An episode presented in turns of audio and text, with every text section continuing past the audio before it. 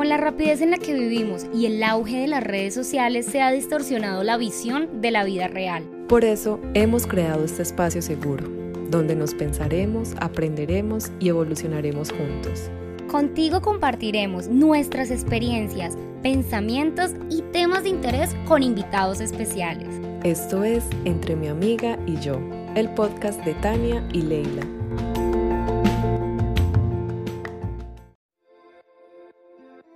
Con la rapidez en la que vivimos y el auge de las redes sociales se ha distorsionado la visión de la vida real. Por eso hemos creado este podcast, un espacio para el cambio, el caos, la contradicción, el estaré muy vieja, ¿qué dirán de mí?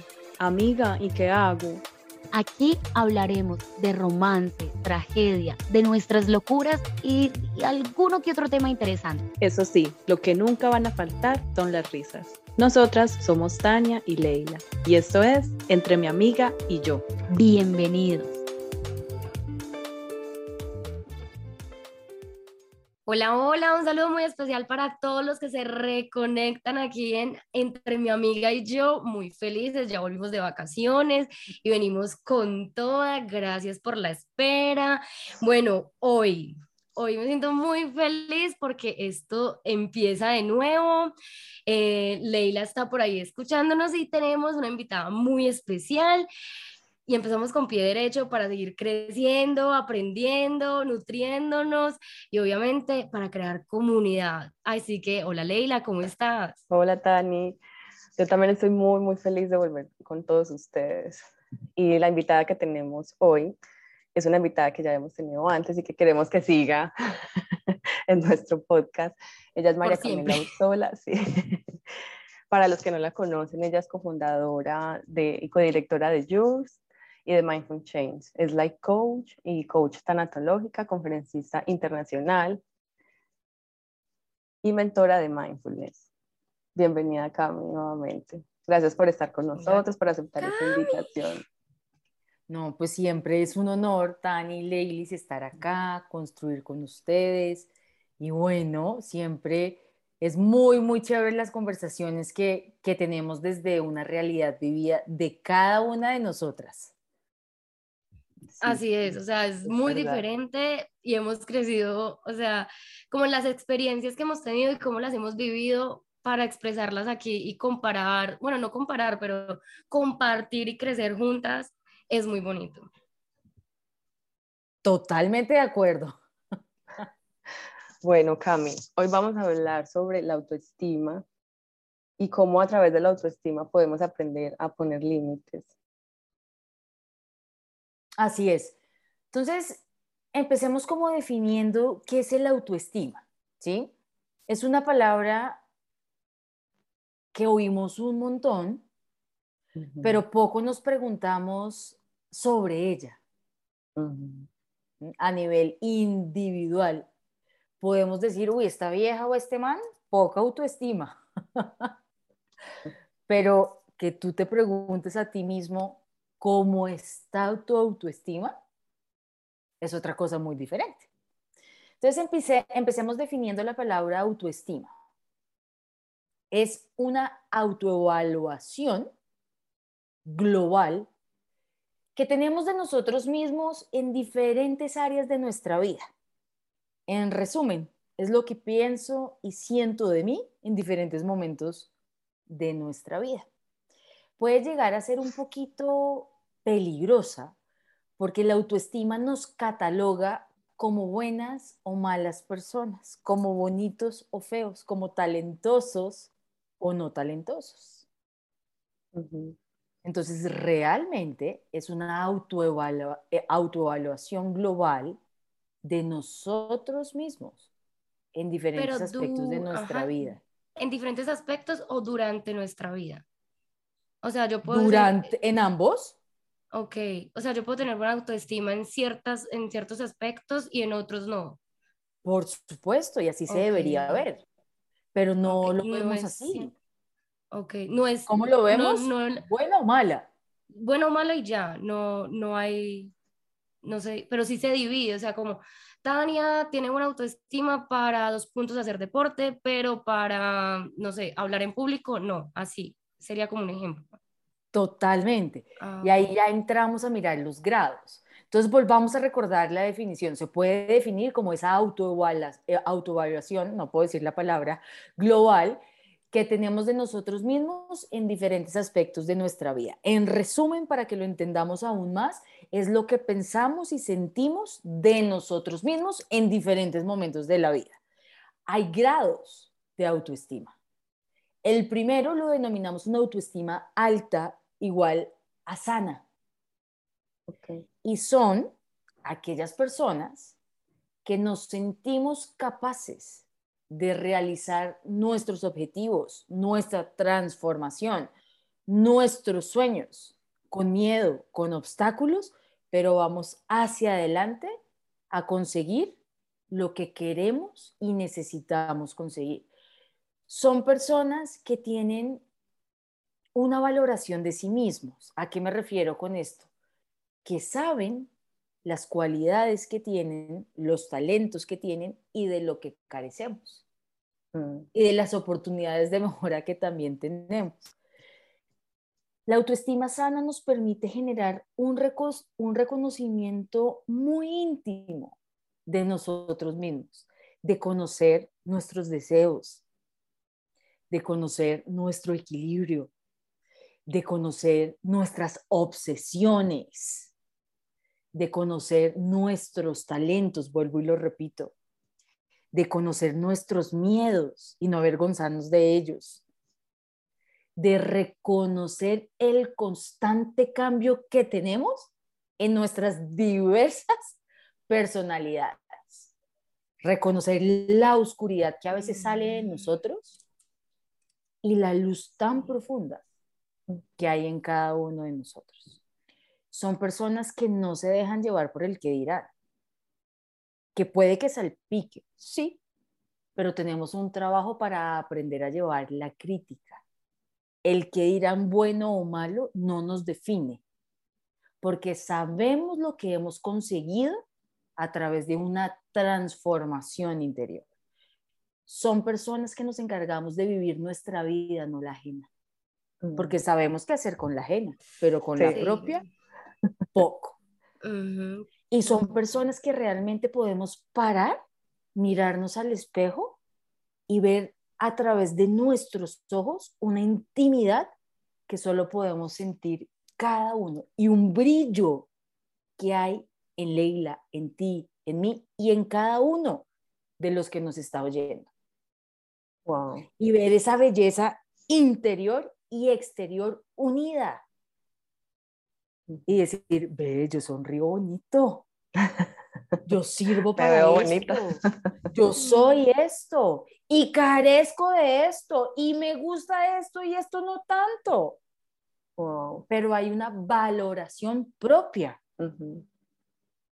No necesito que me digan qué soy o qué hago o qué no hago, porque en mi intimidad me lo he reconocido a través de mi diálogo interior. Ok. Pero Como para hacerles llegar un a- resumen. Ujú, Para llegar, digamos, como a esa perfección, porque es como un ser humano muy perfecto el que, el que describes, se necesita mucho trabajo y mucha conciencia. no, no, Es pero muy difícil. no, perfecto no. Pero dices un tema divino, Leís, eh, que yo he aprendido a través de la autocompasión y es, tenemos partes totalmente imperfectas, pero tenemos partes totalmente excelentes. Y por supuesto tenemos momentos perfectos, pero ¿qué es la perfección? Relativos ca- para cada Pregunta uno. bonita. Ajá, Exactamente. Para cada quien es diferente. Exactamente. Y, y más bien es un ser humano real, que Pero digamos que- perfectos. Sí, digamos que si uno vive como de la persona que tú acabas de describir, no sufri- digamos que no sufriríamos y no habría tanto dolor y no viviríamos tanto como, ay, no, es que me siento mal por tal cosa por tal otra. Y es bastante difícil. Claro, pero ya lo vas a entender aún más, porque tú tienes esa, esa autoestima también, ¿sí? ujú. Entonces, si bien es cierto, tenemos mayor conciencia, mayor autocuidado y tenemos una introspección donde te sientes cómodo con lo que eres y con lo que vives, también entiendes la adversidad y vives la adversidad. También pierdes cosas, también te alejas de personas, también hay obstáculos en el camino, también hay emociones. Entonces, si bien es cierto, eres una persona muy consciente, no dejas de vivir. Y dentro de esa vivencia hay cosas muy nuevas que no tenemos ni idea por más valor propio que tengamos. Entonces, podemos llevar quizás de mejor manera el sufrimiento y encontrar el valor oculto que hay detrás de él, que siempre es muy mm. bonito, ¿sí? Pero cada una de nosotros tiene también esa autoestima en diferentes momentos, porque la otra sería la autoestima baja, que es lo opuesto a la alta, ¿sí? Y son aquellas personas que no se sienten capaces nunca, pero son capaces, pero no se dan cuenta. Son aquellas personas que todo el tiempo se están comparando. Yo ahorita les hablaré de los enemigos de la autoestima. Son aquellas personas que todo el tiempo se están comparando con la vida ajena. Son aquellas personas que sienten que la vida está en contra de ellos, que la vida de los otros es perfecta menos la mía. Son, aquellas personas, sí, entran mucho en ese rol de victimismo sin darse cuenta. Son aquellas personas que tienen un problema y la responsabilidad es tuya, no mía. El problema no es mi responsabilidad, vengo y lo soluciono. El problema es de Leila y Tania. También lo dejo hacia afuera. Y son personas muy volátiles, que se dejan llevar mucho por la opinión externa. Yo pienso eso, pero si alguien que influye mucho en ti o no lo hace, te dice algo, tú rápidamente puedes cambiar tu punto de vista. Si tú no tienes una introspección de tus cualidades, de lo que te hace falta, alguien te dice algo bonito y tú creas una identidad a través de lo que dicen los demás. Que el día que no te lo dicen, tú dices, mierda, ¿no lo hice bien? ¿No estoy bonita? ¿No caí bien? Porque todo el tiempo me estoy alimentando de ese comentario. Ajá, que me dice ese otro que al fin y al cabo es subjetivo y relativa. Es como desde el punto de vista que esa persona lo ve y ya está. Tal cual. Esa sería la baja. ¿Sí? Me, llega una pregunta en este momento. Claro. ¿Uno nace con esa autoestima o se va creando eh, a lo largo de la vida? ¿Cómo? No, pues mira, yo, yo, yo te lo voy a, y puedo estar equivocada o ni idea. Eh, desde mi punto de vista, yo siento que todos nacemos con una autoestima bastante sana. Porque el niño es auténtico, es genuino, es libre. Y cuando una persona es auténtica, tiene buena autoestima. El niño no le importa el que dirán. El niño pregunta sin decir soy boba o, soy inteligente. El niño es fiel a lo que siente, sea rabia, alegría, ternura, desprecio, aprecio. El niño se prepara, el niño vive en el momento presente, el niño descubre, el niño ama, el niño ayuda. El niño también es egoísta cuando lo quiere hacer, el niño pone límites. si se ponen a ver, el niño no, el niño te pregunta, el niño te cuestiona, el niño te enseña. Para mí, el niño, los niños nacemos con una autoestima bastante sana. Mm. Y si tienen padres, claro, buscamos por supuesto, el amor de papá y mamá, todos tenemos una necesidad universal que es ser amados, todos, y conforme vamos creciendo sigue estando, y conforme vamos trabajando no lo podemos dar, pero también sigue estando esa necesidad universal de querer ser amados. El niño quiere ser amado por papá y mamá, pero no pierde su autenticidad buscando ese amor. Conforme va creciendo, quizás, pero el niño, si se ponen a ver, es supremamente libre creo que el niño se va nutriendo también desde lo que va recibiendo de parte de padres o cuidadores en, sí. Y los amiguitos, ya empieza el colegio que tú eres fea, que no voy a ser tu amiga, que porque los tenis, que porque vienes en esto, en los profesores que porque no eres el número uno del colegio, los padres no hagas, sé educado, no preguntes, no hables. Bueno, estamos poniendo el, lado contrario, el lado opuesto, ¿no? Sí, sí, sí. Pero a tu pregunta, para mí, eh, se nace, se va perdiendo dependiendo de cada persona y por supuesto se puede volver a recuperar o a reconectar con eso que para mí naturalmente habita en nosotros. Entonces, esa es la segunda. Y la tercera es la autoestima inflada. La autoestima inflada ya es lo opuesto de la alta y de la baja. Y es aquella persona que se siente siempre superior a los demás. Es aquella persona que no le gusta aprender del otro porque dice que voy a aprender. Es aquella persona que se desespera. ya lo sabe todo. Correcto. ya lo sabe todo. Correcto, es aquella persona que se desespera escuchando porque, ay, no, no, no, no me interesa, no hay una genuinidad de ven y te escucho. Es aquella persona que cree que no hay nadie en el mundo que lo haga parecido a sí mismo o mejor. Él es el único o ella es la única.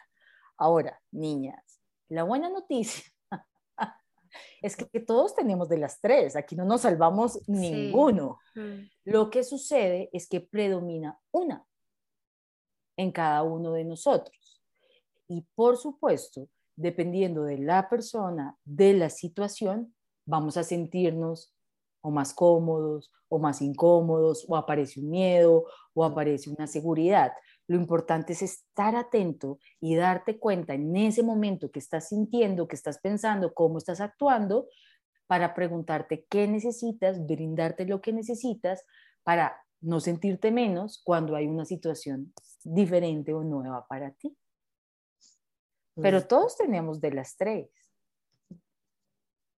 Este, acá, ese conjunto de las tres, mm, ¿cómo se llamaría? Cuando me doy cuenta que tengo esas de las tres, digamos que, esta es otra pregunta aparte, ¿qué diferencia hay entre el autoestima y ese amor propio del que tanto hemos hablado a lo largo de, de todo el podcast? Pues mira,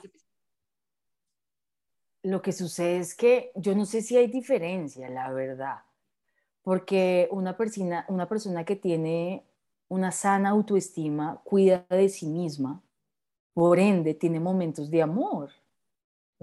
Porque solo el hecho de reconocer íntimamente lo que uno es, yo no sé si ustedes me entiendan, lo que uno es íntimamente, de lo que has logrado, en lo que te has transformado y en lo que te falta, cargando tu dolor, tu alegría, tu valía, tus miedos, tus tristezas, tu ternura, las críticas ajenas y propias, y en esa intimidad todavía ver la capacidad de lo que uno es fuera de un conjunto de cosas, si haces bien o mal, sino lo que uno es a través de unos ojos, a través del el cosquilleo corporal a través de una tranquilidad de esto soy.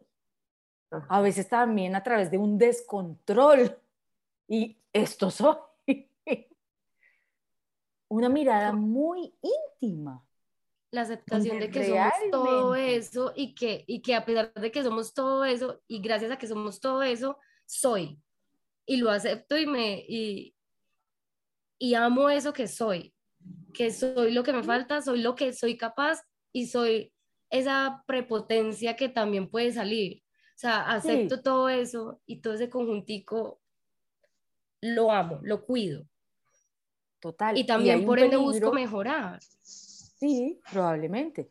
Y hay un peligro en, la palabra amor propio, ¿saben? Porque cuando uno no lo ha sentido, lo ve muy lejano. Mm quiéranse. Mierda, ¿cómo me, cómo me quiero? Siéntete especial. ¿De qué me hablan? Sí, como valora. Dite, te amo. ¿Perdón? Qué bonito es empezar como, oye, ¿qué necesitas para empezar a cuidarte a ti? ¿Qué te está haciendo daño? ¿Qué tienes que dejar? ¿Qué tienes que continuar? en un momento de sufrimiento porque no te cuidas, porque no te sostienes, porque no te das calor, en un momento donde te acabas de comparar con todo el mundo, porque no te alejas y te comparas con tu yo de atrás, porque no te preguntas cuáles son tus miedos, porque no te preguntas qué te impide avanzar, Porque no te preguntas qué hace que creas que la vida de los demás es perfecta y la tuya no. Porque no te sientes digna o digno de pertenecer en tu mundo, en tu estilo, en tu belleza. Porque crees que eres diferente a otros. Tienes que ser bueno en algo. Tienes que tener emociones bonitas. Empecemos desde ahí y conforme va saliendo todo eso, vamos adquiriendo la capacidad de aprender a amarnos. Pero primero cuidémonos y cuidémonos en el sufrimiento. Cuidémonos en los miedos. Cuidémonos cuando nos sentimos mal. Sostengámonos en una adversidad. Claro, porque es que es muy fácil adquirir esa capacidad de amarse en los momentos fáciles y felices y chéveres y emocionantes. Ahí cuando uno está triste, como con ansiedad, con miedos, ¿cómo, cómo lograr eso? ¿Cómo realmente sostenerme a mí misma y decir, hey, aquí estoy para ti?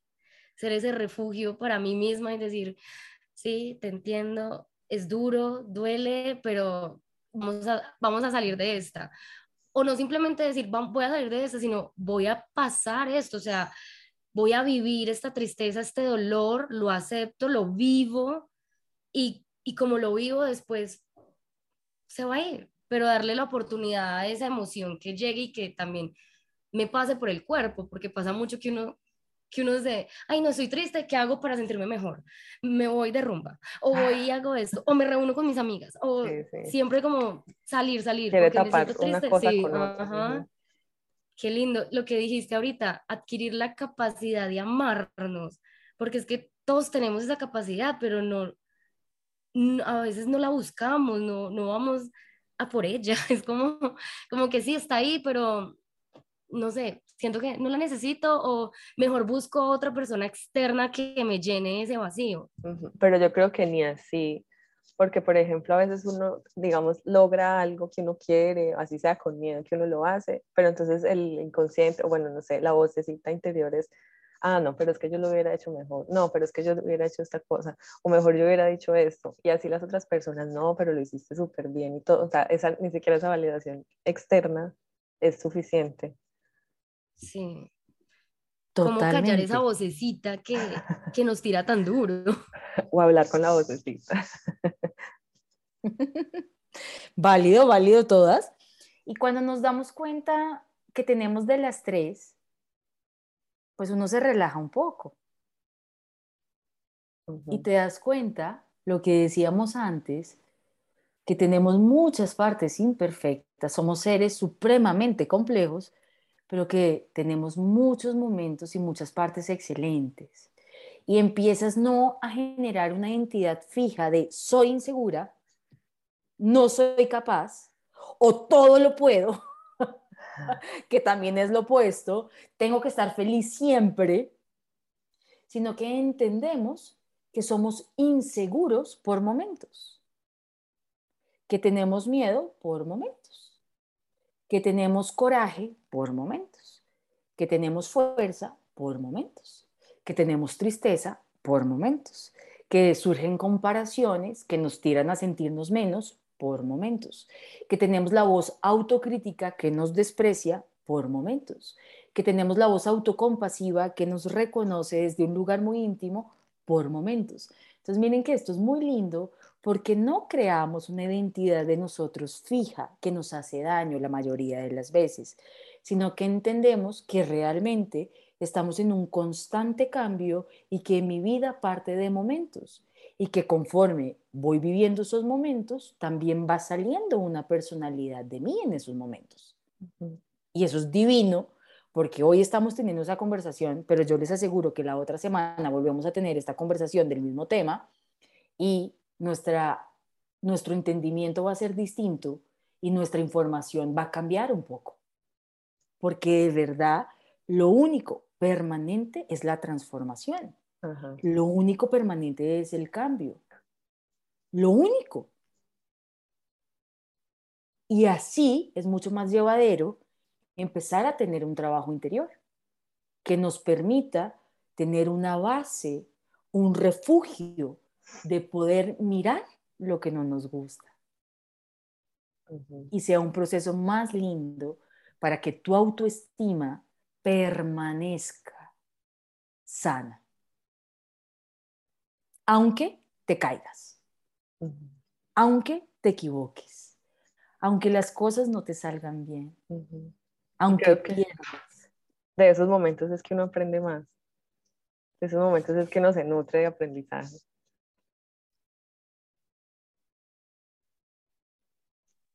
Así es. Así es.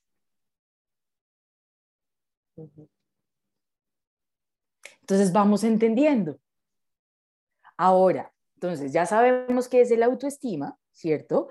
Ya sabemos que hay grados, ya sabemos que todos tenemos un poco de todas, pero hay una que predomina en nosotros y sería una pregunta bonita para nuestros oyentes que en este instante se pregunten cuál predomina en cada uno de nosotros.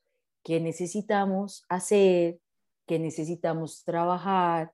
¿Qué necesitamos comprender para hacer lo necesario de estar en una autoestima sana que hace que yo pueda tener una mejor relación conmigo misma? Me encanta y les voy a poner ahí un temita para que me ayuden a complementarlo y es los enemigos de la autoestima. ¿Qué se les ocurre? Mm. Ah, pues yo creo que uno súper, súper, súper es el que dirán, como tenerle el miedo a eso, a, no, si hago esto, ¿qué van a pensar de mí? Yo creo que ese es uno como principal.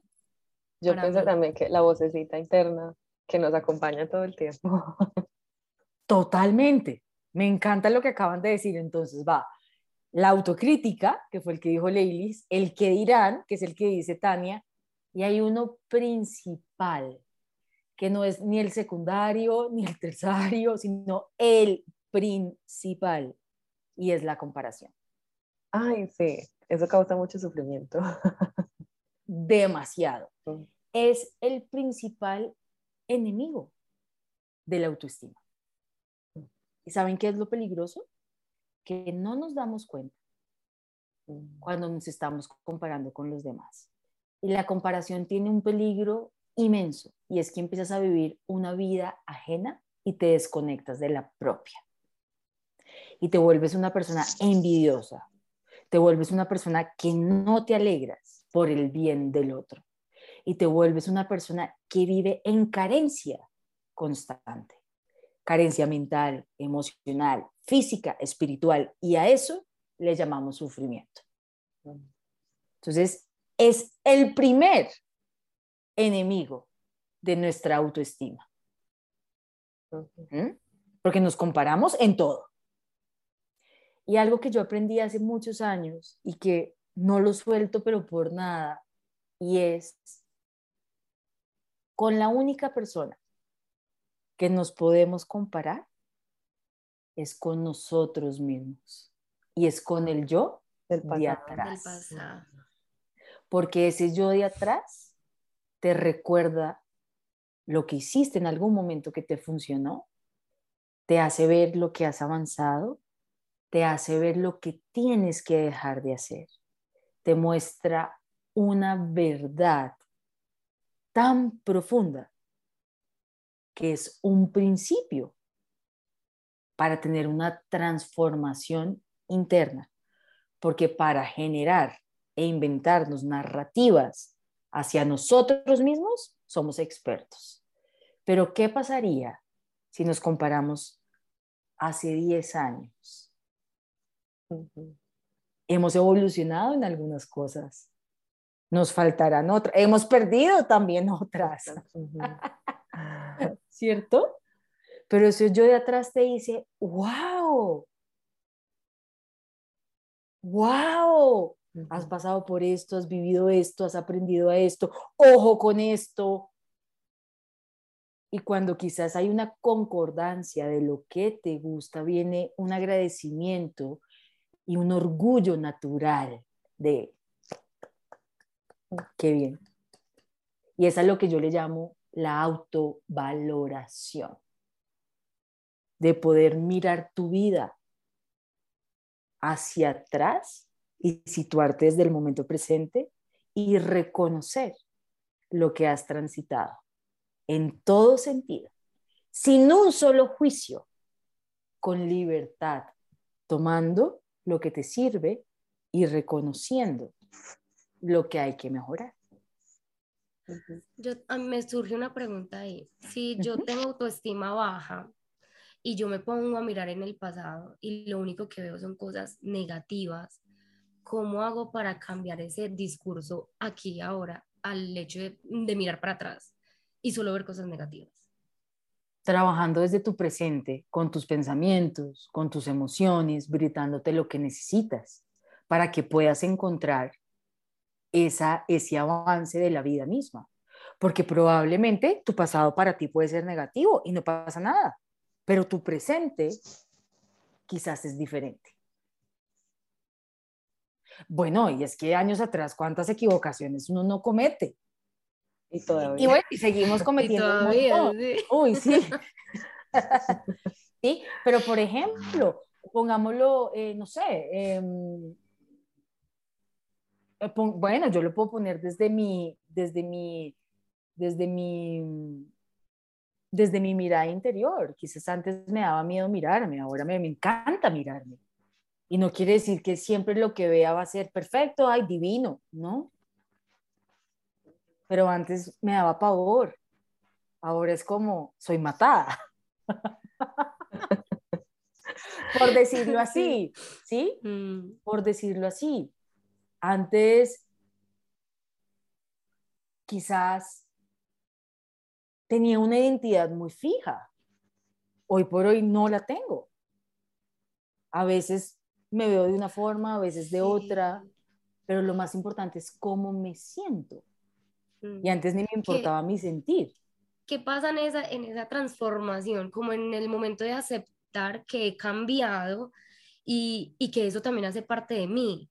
¿Cómo acepto esos cambios? Que cuando uno lleva mucho tiempo identificándose de una sola forma y viene todo este proceso de autoconocimiento, que uno pela esa cebolla y salen cosas nuevas y uno ya es otro ser, pero sigue una esencia de lo que todavía uno era, ¿cómo pasa a, a, esa aceptación? A, bueno, ya no soy esto, pero ahora soy esto, o ya no me mm, relaciono de la misma manera.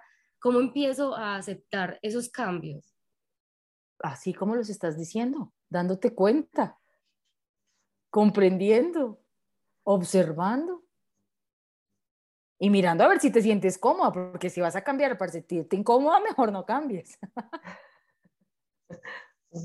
Ok, o sea que Sí. también tiene que, que ver eso, o sea, si no me siento cómoda, si siento que es un cambio que me incomoda, lo puedo volver a cambiar, o sea, tampoco es como, no, ahora soy así y punto, sino que también aceptar que sigo cambiando siempre. Claro, porque si no sería crear otra identidad y también por más que sea positivo, no todo el tiempo nos vemos positivamente. Pues a veces amamos, a veces despreciamos, a veces estamos tranquilos, a veces intranquilos, pero ¿qué predomina más en nosotros? ¿Qué buscamos más? ¿Qué aparece más? ¿Qué hay dentro? Con miedo y todo como eres, con la crítica y todo como eres, con la voz autocompasiva como eres. Es un descubrir constante que a mí no me gusta limitarlo porque de verdad, a mis 35 años me estoy dando cuenta que me faltan muchas partes y cosas por conocer de mí y de entender de la vida misma. Es que es un viaje de nunca parar. Esto no acaba, uno, uno por donde mire encuentra por donde tiene que trabajar y lo que tiene que seguir haciendo, cosas nuevas. Uno, pues yo por lo menos me sorprendo mucho de mí misma ca- cada dos segundos. Ah, Sí, igual. Pero, y también hay que tener presente, que creo que lo dijiste antes, es como que a nivel exterior también pasan muchos cambios y hay personas que se quedan atrás de uno, no atrás de mal, sino como ya no hacen parte de la vida de uno y hay que como también sobrellevar, saber sobrellevar las personas que dicen, pero es que ustedes eran tan amigas, pero es que por qué no sé qué, pero porque a veces también es duro y me ha pasado. Como no, que yo ya no, me, ya no resueno, digamos, con esta persona y los otros son como, pero ¿por qué? ¿Por qué lo haces? ¿Pero por qué la dejaste? ¿Por qué lo dejaste? Ley me da pie para, para preguntar esto, o sea, el autoestima y ese darse cuenta de lo que uno es y deja de ser va de la mano con poner límites, porque cuando uno deja personas o cuando se aleja uno de personas también es eso de poner el límite de, bueno, siento que ya no resueno aquí, pongo este límite. ¿O cómo sería? Totalmente, como lo dices. Cuando uno empieza a saber qué te beneficia, pues sabes hasta dónde vas y hasta dónde no vas.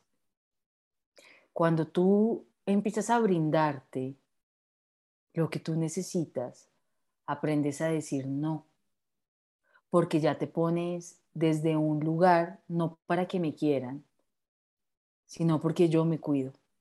Y si yo me cuido, sé que tú me vas a querer. Y si no me quieres, sigue tu camino. Porque hoy en día entiendo, sí, hoy en día entiendo que va a llegar un momento, si yo te digo sí a todo, por agradar, por quedar bien, por tan querida, que voy a explotar y me voy a abandonar a mí misma. Y uno se tiene que poner en muchas ocasiones límites a uno mismo y a otros, porque nadie lo va a hacer por ti, tanto buenos como malos, y que esos límites no te limiten, sino que esos límites te cuiden, ojo, te cuiden. En un momento de sufrimiento, y les pongo un ejemplo, estaba esta mañana atendiendo un paciente eh, que perdió a su esposa, pues obviamente hace un mes obviamente tiene el vaso lleno. O sea, no le cabe una gota más de sufrimiento de nada. ¿Sí? Lo llaman a una amiga a contarle otra historia. Y le dijo, oye, mira, en este momento yo no te puedo ir. Discúlpame y tampoco te voy a ayudar porque no, no, es que no puedo. Me dice, me sentí mal. Y cuando entendió lo del vaso, y es que en este momento no le cabe una gota más, y tienes que ser egoísta contigo mismo para ser fiel a tu dolor, cuidar tu sufrimiento para no abandonarte y perderte tú también o morirte en vida. Y le tuvo que decir, no te puedo ir. Esto, por supuesto, se transforma, cambia, seguir después más adelante serás esa persona generosa que vas a ayudar también a los demás, pero en este momento esto es un dolor que solo siento yo y no necesito oír más sufrimiento y también está bien. Entonces él tuvo que poner un límite. En otro momento de su vida con pérdida y todo, oye, oye, oye, oye, y se pierde a él mismo. Yo les pregunto, ¿es un límite malo? ¿Será que van a decir que odioso? No. no. pero ahí va la pregunta, ¿cómo pongo límites sin ofender a las personas y sin ser grosera? Porque siento que a veces la gente sí se siente, o sea, digamos, si, es, si yo fuera la que está pasando por ese sufrimiento y yo le digo a la otra persona, hey, en ese momento no te puedo atender de verdad, me gustaría estar para ti, pero no puedo, quizás la otra persona va a decir, ve, mira, mira cómo me rechaza, ella siempre decía que iba a estar para mí, y sí, o sea, empieza como este, esta, o uno dice, no, no me llamen, o no sé, por ejemplo, alguien hace un comentario, yo le digo, ven, disculpa, de eso no, no comentes, no hables porque no quiero, no quiero escucharlo, entramos, no quiero. Ahí entra uno de los a lo que tú dices. No te tomes nada personal. No, y entramos al segundo enemigo de la autoestima, el que dirán, que digan lo que digan. Tú poniendo un límite y seguramente te lo haré saber muy asertivamente. Pero si cuidar de mí te molesta a ti, lo siento.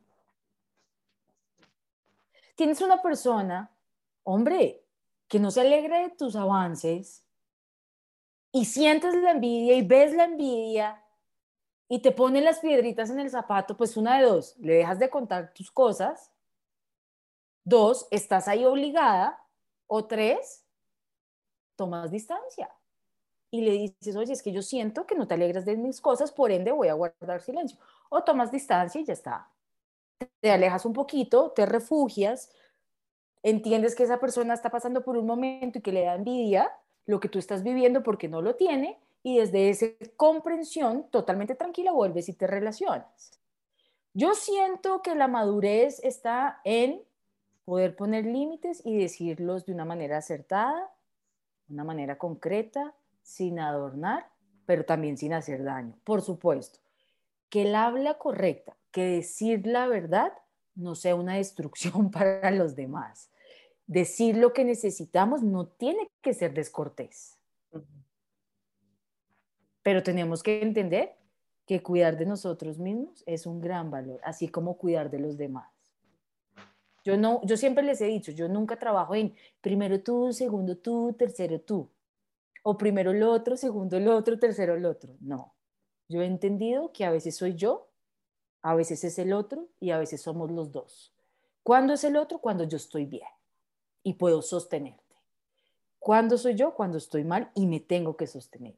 Y cuando somos los dos, cuando estamos en la misma sincronía de sensibilidad y nos sostenemos los dos en el mismo tiempo o cuando estamos en la misma sincronía de la plenitud y nos sostenemos en el mismo tiempo.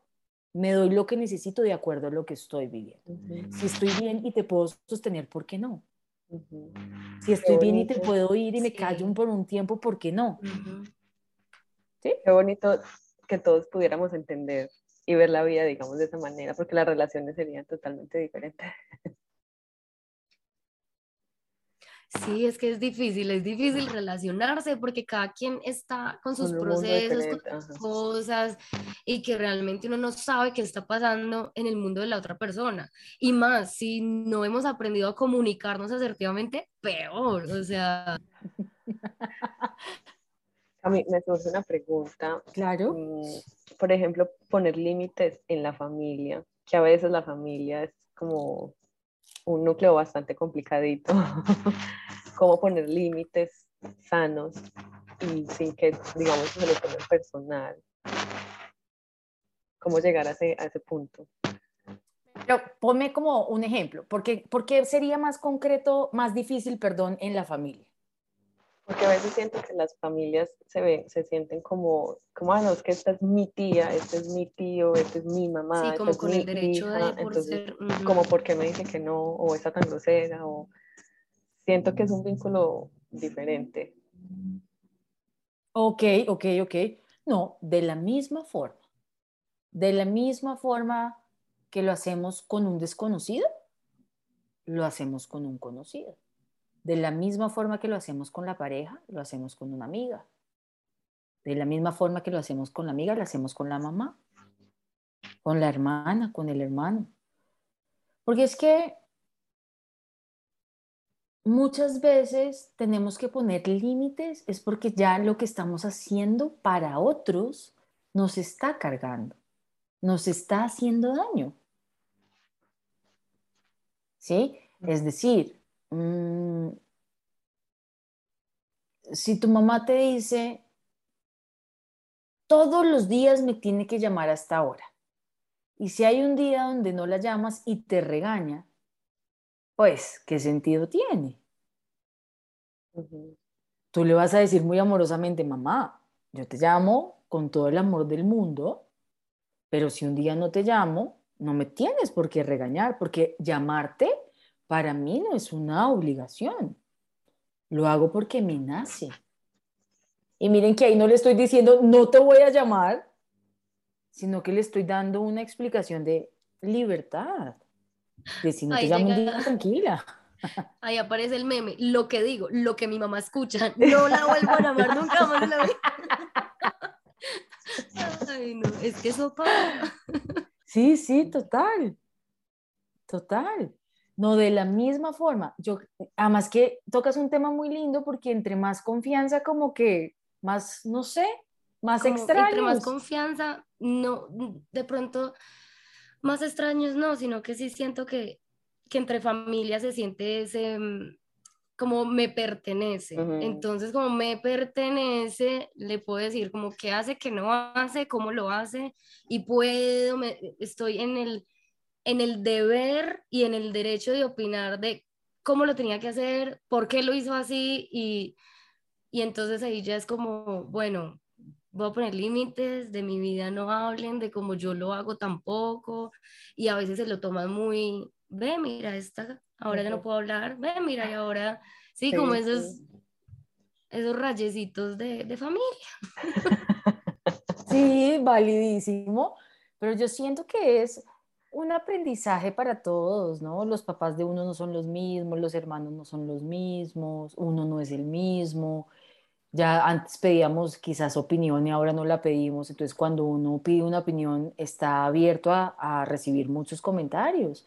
En este momento pues no pones el tema, no pides opinión, pues lo sabrán entender, ni siquiera quizás te lo van a preguntar. Y sí, van viendo tus cambios y en un inicio es probable que no lo entiendan pero conforme tú vas siendo fiel a esos cambios, lo van entendiendo. Yo se los digo por experiencia personal. Al comienzo mi mamá, mi papá, mi hermana decían, no, María Camila, ¿qué le pasa? Es otra. Y conforme fui siendo fiel a, a este cambio que me nutre, que me llena, que me sostiene, que, mejor dicho, que me hace poder mirarme y mirar a los demás, pues hoy en día lo entienden también es un proceso. Totalmente, totalmente, totalmente. Yo me he dado cuenta que yo tengo un tonito, un tonito un poquito maluquito a la hora de poner límites. O sea, como que pongo límites y lo digo fuerte. O sea, ¡pum!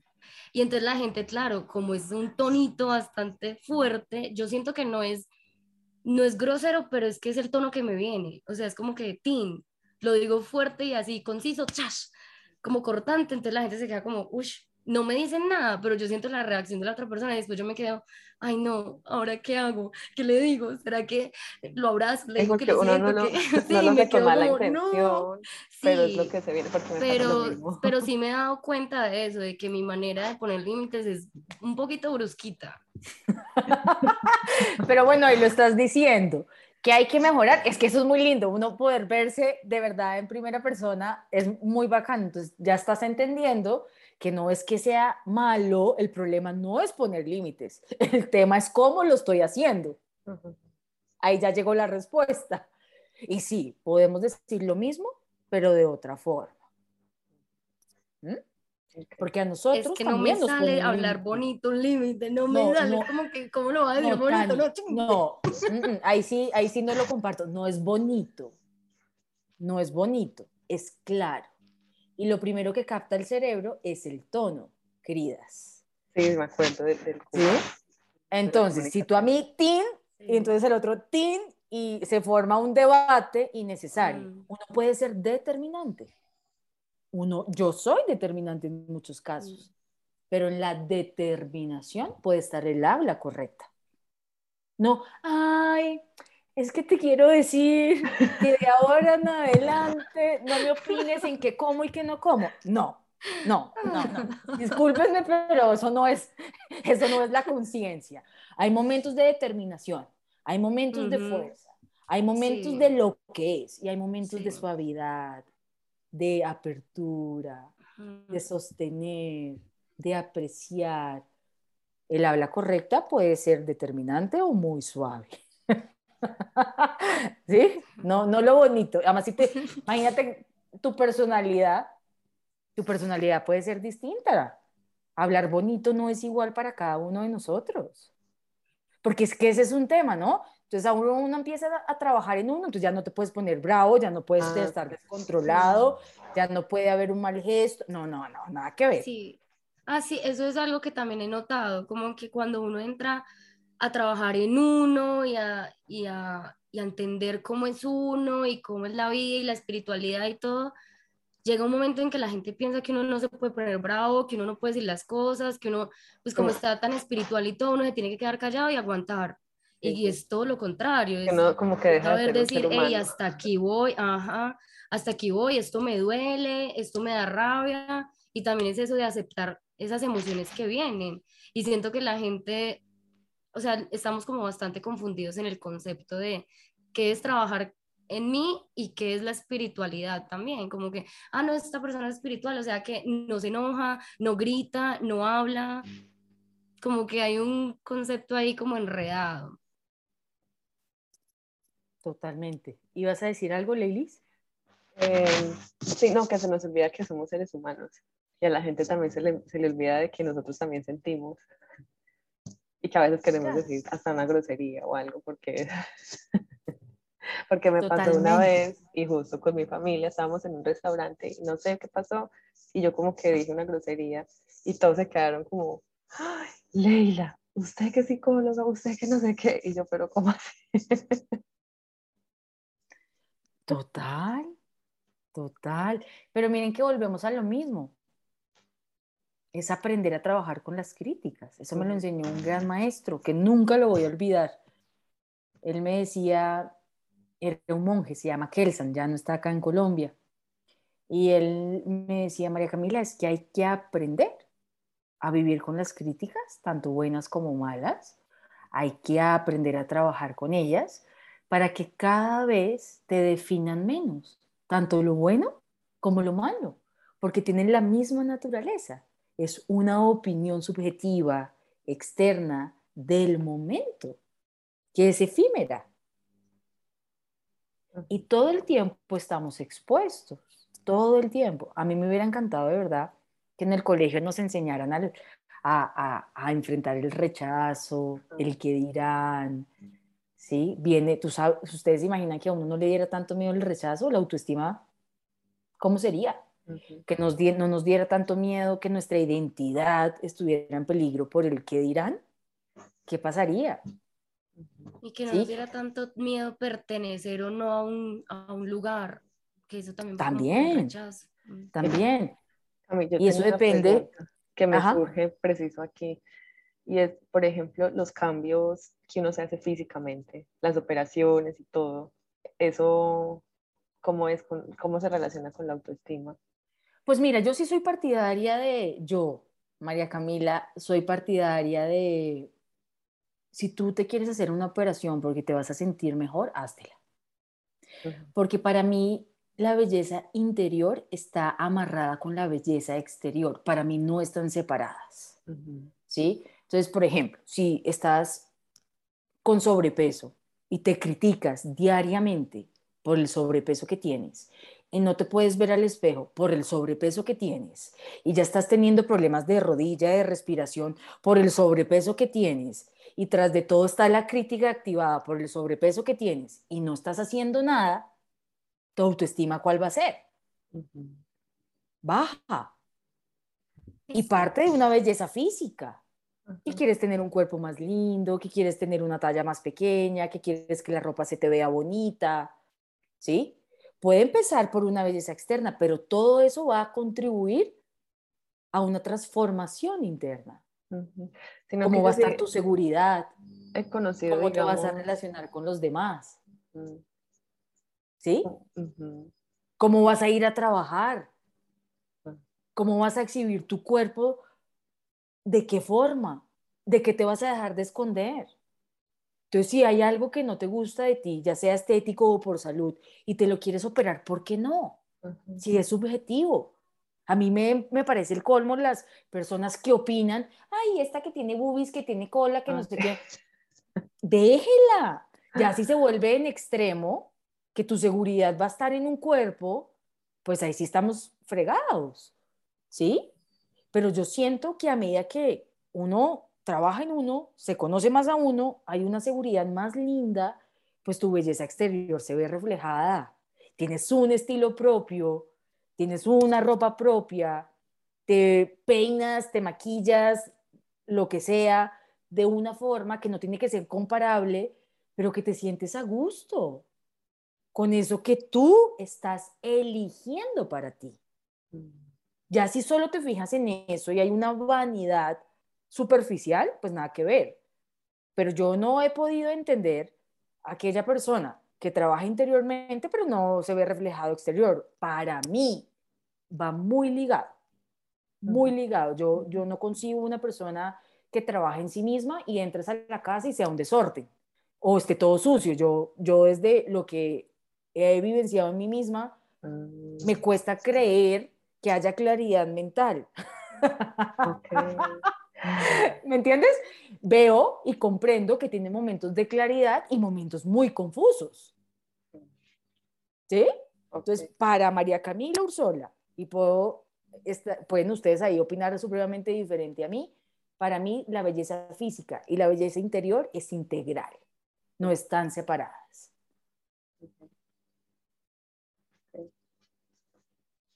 Sí, sino que yo, digamos, estuve mucho tiempo en una sociedad donde creo que era más comparación entre todas las niñas.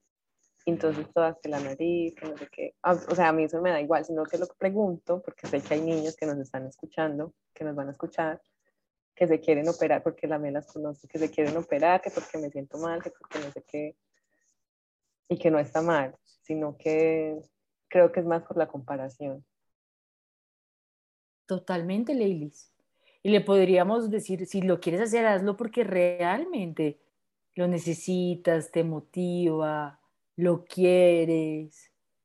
Pero si no, si es porque alguien más lo hizo, mejor no lo hagas. Y miren, yo les pongo un ejemplo así, así, así personal y es mi hermana desde muy chiquita, desde muy chiquita, ella se quería operar las boobies, desde muy chiquita, porque de verdad le afectaba su tamaño. Ella quería un poquito más grandes y le afectaba, le generaba inseguridad. Y a mí lo opuesto, a mí me entre más plana, mejor. ¿Sí? Entonces ella me molestaba y yo la molestaba a ella. Entonces ella se operó y es feliz con sus boobies, yo no me he operado y soy feliz con mis boobies. ¿Sí? Y hay gente que dice, no, pero eh, se ve más lindo los vestidos de baño, la ropa, el, las que somos planitas parece una nevera, lo que Yo me cago de la risa, ¿sí? De verdad. No, y no tienes nada de limones y limoncitos y naranjas y no sé qué, pero va en uno y yo soy muerta de la risa y digo, a mí me encanta, entre más plana mejor, me encanta cómo se ven los sacos, la ropa, pero porque es mi estilo, ¿me entienden? El de mi hermana es diferente. Si mi estilo no fuera este, yo sufriría un montón que me dijeran que, limón, que una hermana mayor, imagínense tan chiquita, una hermana mayor donde no hay que operar, si no sé qué, y ella hoy por hoy es matada con su tamaño y yo soy matada con el mío. Y les digo que es tan subjetivo, tan subjetivo, que si yo no me apropio de eso, de verdad, y creo mi propio estilo y veo la belleza en mi tamaño, cuando estuvo de moda las operaciones, quizás me hubiera operado y después me hubiera arrepentido, que hoy mucha gente se lo está quitando. Entonces miren que va mucho en esa mirada interior de cómo de verdad nos sentimos cómodas cuando no hay una comparación. Y yo admiro las bubes de mi hermana y me parece que se le ven divinas, pero también admiro las mías porque tenemos un estilo distinto. ¿Sí? Pero si no hubiera sido así, o ella se acompleja o yo me acomplejo. Ok. Sí, como para ponerles un, un ejemplo, me va a matar, pero bueno.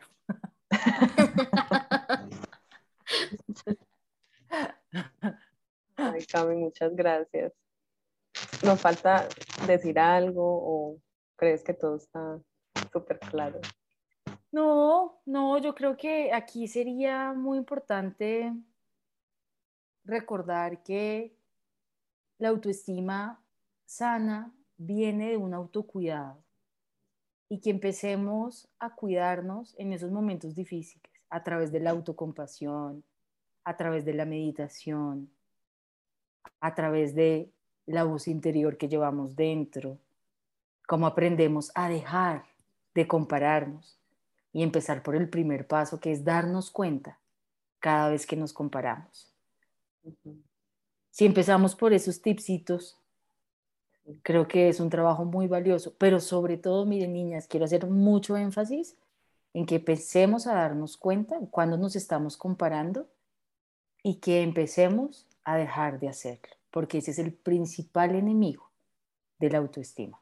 Yo creo que, las redes sociales no, jodidos. Son demasiado como el enemigo, bueno, no el enemigo, pero uno se compara mucho con las vidas que uno ve.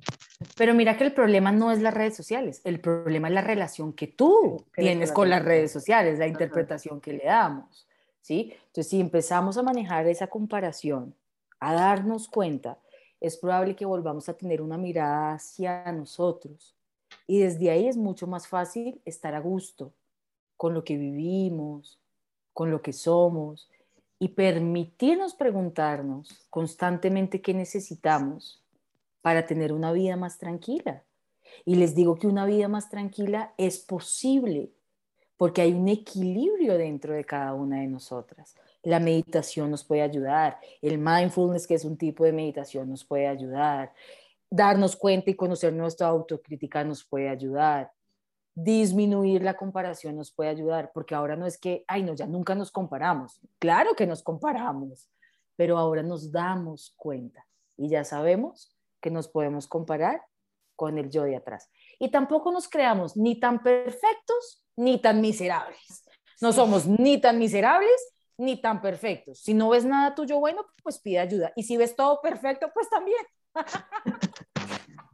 Sí, también. ¿Estás de acuerdo? sí, en estos días yo estaba hablando con mi hermana y estábamos hablando de, del el desde dónde hacemos las cosas. Y yo creo que eso también va mucho con el autoestima porque digamos, yo voy al gimnasio todos los días, pero voy al gimnasio desde dónde, desde estoy buscando aceptación o voy al gimnasio para mejorar mi salud y porque es algo bueno para mí. Y creo que cuando uno cambia el desde dónde hace las cosas, puede ser la misma actividad, pero va a ser totalmente diferente. Va, va a aportarme más a mí como persona y a mi crecimiento personal que, que si lo hago por encajar o por entrar o ser aceptada en, en, algún lugar o para que alguien me mire o, o me acepte. Totalmente, porque tocas algo muy lindo y es que nuestro pensar y nuestro sentir es el reflejo de nuestro accionar. Todo está como conectado. ¿Mm? ¿Mm?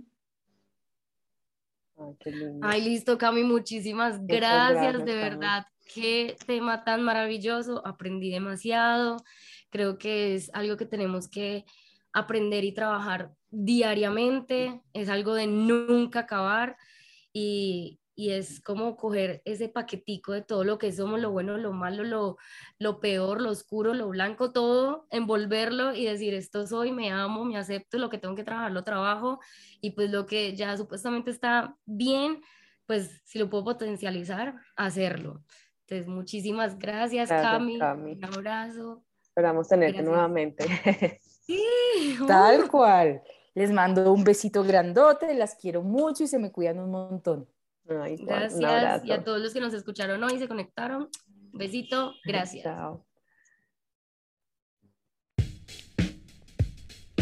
Esperamos que hayas disfrutado de este episodio y recuerda seguirnos en nuestras redes sociales como arroba entre mi amiga y yo.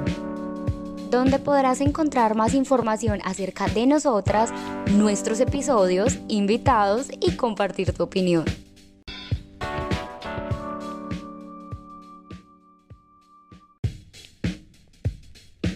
Esperamos que hayas disfrutado de este episodio y recuerda seguirnos en nuestras redes sociales como arroba entre mi amiga y yo. Donde podrás encontrar más información acerca de nosotras, nuestros episodios, invitados y compartir tu opinión.